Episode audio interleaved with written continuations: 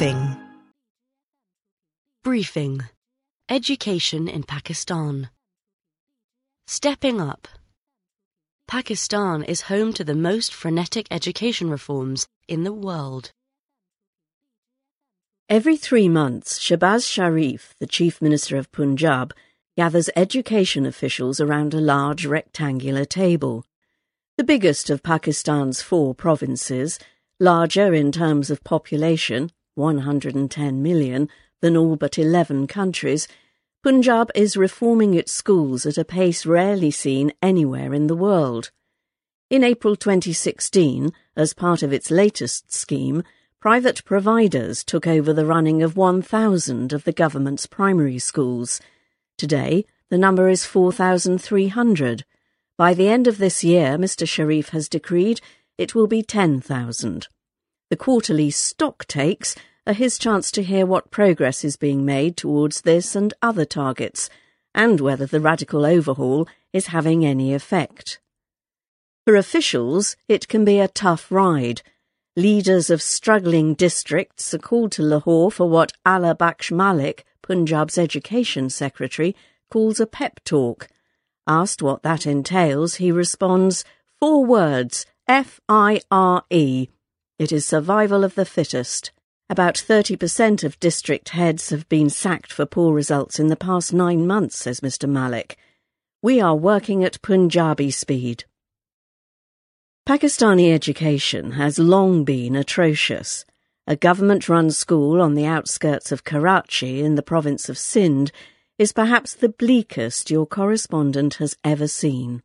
A little more than a dozen children, aged six or seven, sit behind desks in a cobwebbed classroom. Not one is wearing a uniform. Most have no school bags. Some have no shoes. There is not a teacher in sight.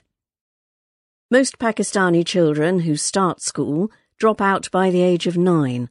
Just 3% of those starting public school graduate from 12th grade, the final year. Girls from poor families are least likely to attend, Pakistan's gap between girls' and boys' enrolment is, after Afghanistan's, the widest in South Asia. Those in school learn little. Only about half of Pakistanis who complete five years of primary school are literate. In rural Pakistan, just over two fifths of third grade students, typically aged eight or nine, have enough grasp of arithmetic to subtract 25 from 54. Unsurprisingly, Many parents have turned away from the system. There are roughly 68,000 private schools in Pakistan, about one third of all schools, up from 49,000 in 2007. Private money currently pays for more of Pakistan's education than the government does. It is in part the spread of private options that has spurred politicians like Mr. Sharif into action. The outsourcing of schools to entrepreneurs and charities is on the rise across the country. It is too early to judge the results of this massive shake-up, but it seems better than the lamentable status quo. If this wholesale reform makes real inroads into the problems of enrolment, quality, and discrimination against girls that bedevil Pakistan, it may prove a template for other countries similarly afflicted. There are many reasons for the old system's failure. From 2007 to 15, there were 867 attacks by Islamist terrorists on educational institutions, according to the Global Terrorism Database run by the University of Maryland. When it controlled the Swat River Valley in the north of the country, the Pakistan Taliban closed hundreds of girls' schools. When the army retook the area, it occupied dozens of them itself. Poverty also holds children back. Faced with a choice between having a child help in the fields or learn nothing at school, many parents rationally pick the former. The difference in enrolment between children of the richest and poorest fifth of households is greater in Pakistan than in all but two of the 96 developing countries recently analysed by the World Bank. Yet poverty is not the decisive factor. Teaching is. Research by Jishnu Das of the World Bank and colleagues has found that the school a child in rural Pakistan attends is many times more important in explaining test scores than either the parent's income or their level of literacy. In a paper published in 2016, Mr. Das and Natalie Bau of the University of Toronto studied the performance of teachers in Punjab between 2003 and 2007 who were hired on temporary contracts.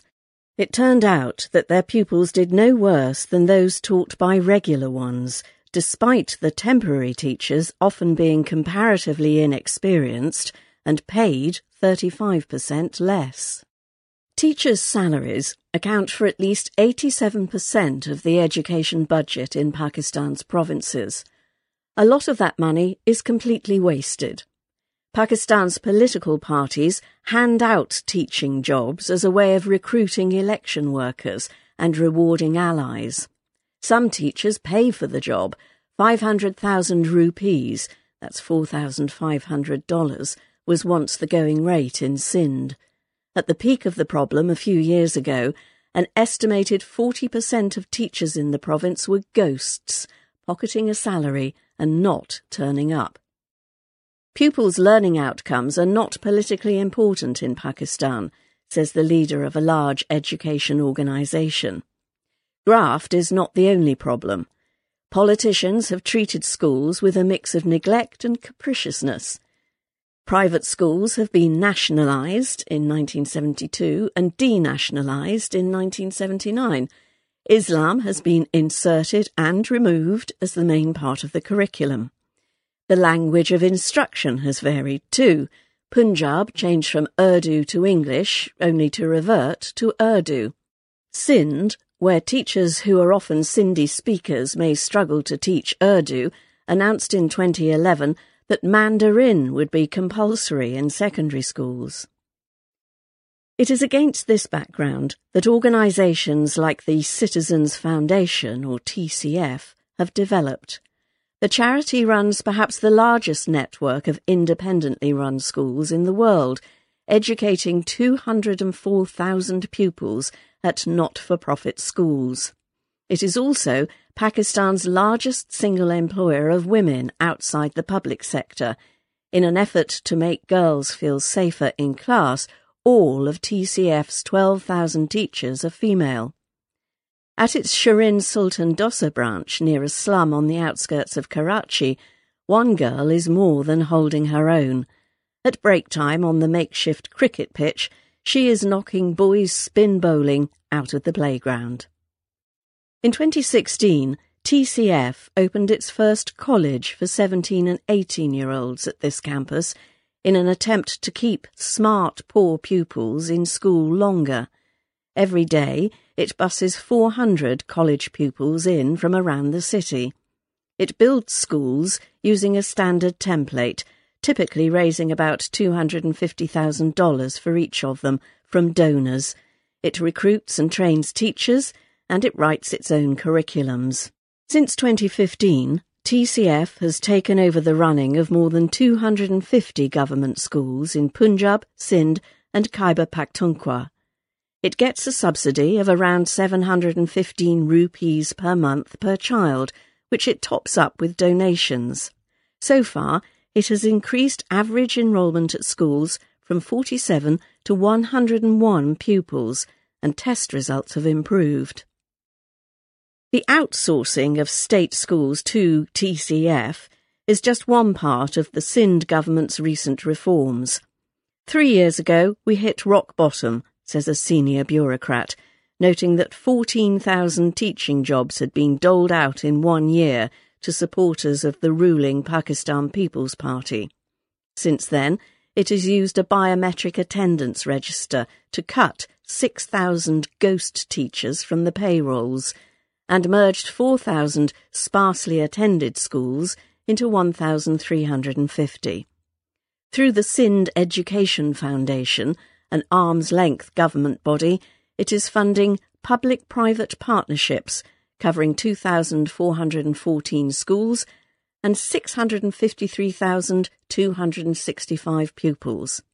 As well as the outsourcing programme, schemes subsidise poor children to attend cheap private schools and pay entrepreneurs to set up new ones in underserved areas. This policy was evaluated in a paper by Felipe Barrera Osorio of Harvard University and colleagues published last August. The researchers found that in villages assigned to the scheme, enrolment increased by 30% and test scores improved. Parents raised their aspirations. They started wanting daughters to become teachers rather than housewives. These results were achieved at a per pupil cost comparable to that of government schools. Pakistan's education challenge is not underspending, it is misspending, says Nadia Naviwala of the Wilson Centre, a think tank. While Sindh has pioneered many policies, Punjab has taken them furthest.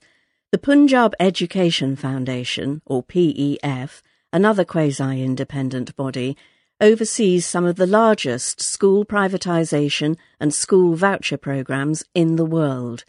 It has a seat with the ministers and administrators at Mr Sharif's quarterly meetings. The Punjab government no longer opens new schools. All growth is via these privately operated schools. Schools overseen by PEF now teach more than 3 million children an additional 11 million or so remain in ordinary government run schools. This use of the private sector is coupled with the command and control of Mr. Sharif, who is backed by Britain's Department for International Development, which helps pay for support from McKinsey, a consultancy, and Sir Michael Barber, who ran British Prime Minister Tony Blair's delivery unit. The latest stocktake claimed an unprecedented 10% increase in primary school enrolment since September 2016, an extra 68,000 teachers selected on merit, and a steady increase in the share of correct answers on a biannual test of literacy and numeracy. Some are concerned about the stress on meeting targets in this deliverology model. For one thing, independent assessment of the system's claims success is hard. Mr. Das argues that there is no evidence from public sources that support Punjab's claims of improved enrolment since 2010. Nor is the fear provoked by Mr. Sharif always conducive to frank self appraisal. Some officials may fudge the numbers. Ms. Naviwala points out that two of the worst performing districts in spring 2015 somehow became the highest performers a few months later.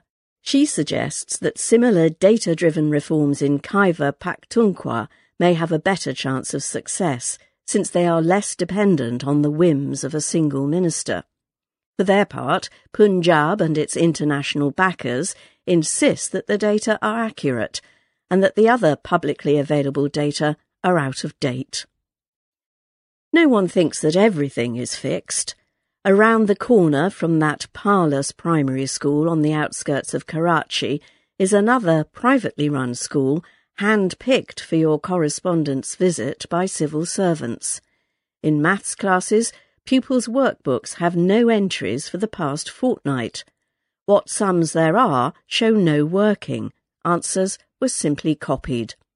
The head teacher seems to care most about his new audio-visual room, the screen in which is not for pupils, but for him, a bootleg panopticon with six CCTV feeds displayed on a wall-mounted screen. This is an effective way of dealing with ghosts, but as the head explains how great his teachers are, one of them strolls up to a boy in the front of her class and smacks him over the head. Even if there is bluster aplenty and a long way to go, though, the fact that politicians are burnishing their reputations through public services rather than patronage alone is a step forward. And if there is a little Punjabi hype to go with the Punjabi speed, then that may be a price worth paying. For too long, Pakistani children have suffered because politicians have treated schools as political tools. They deserve much better.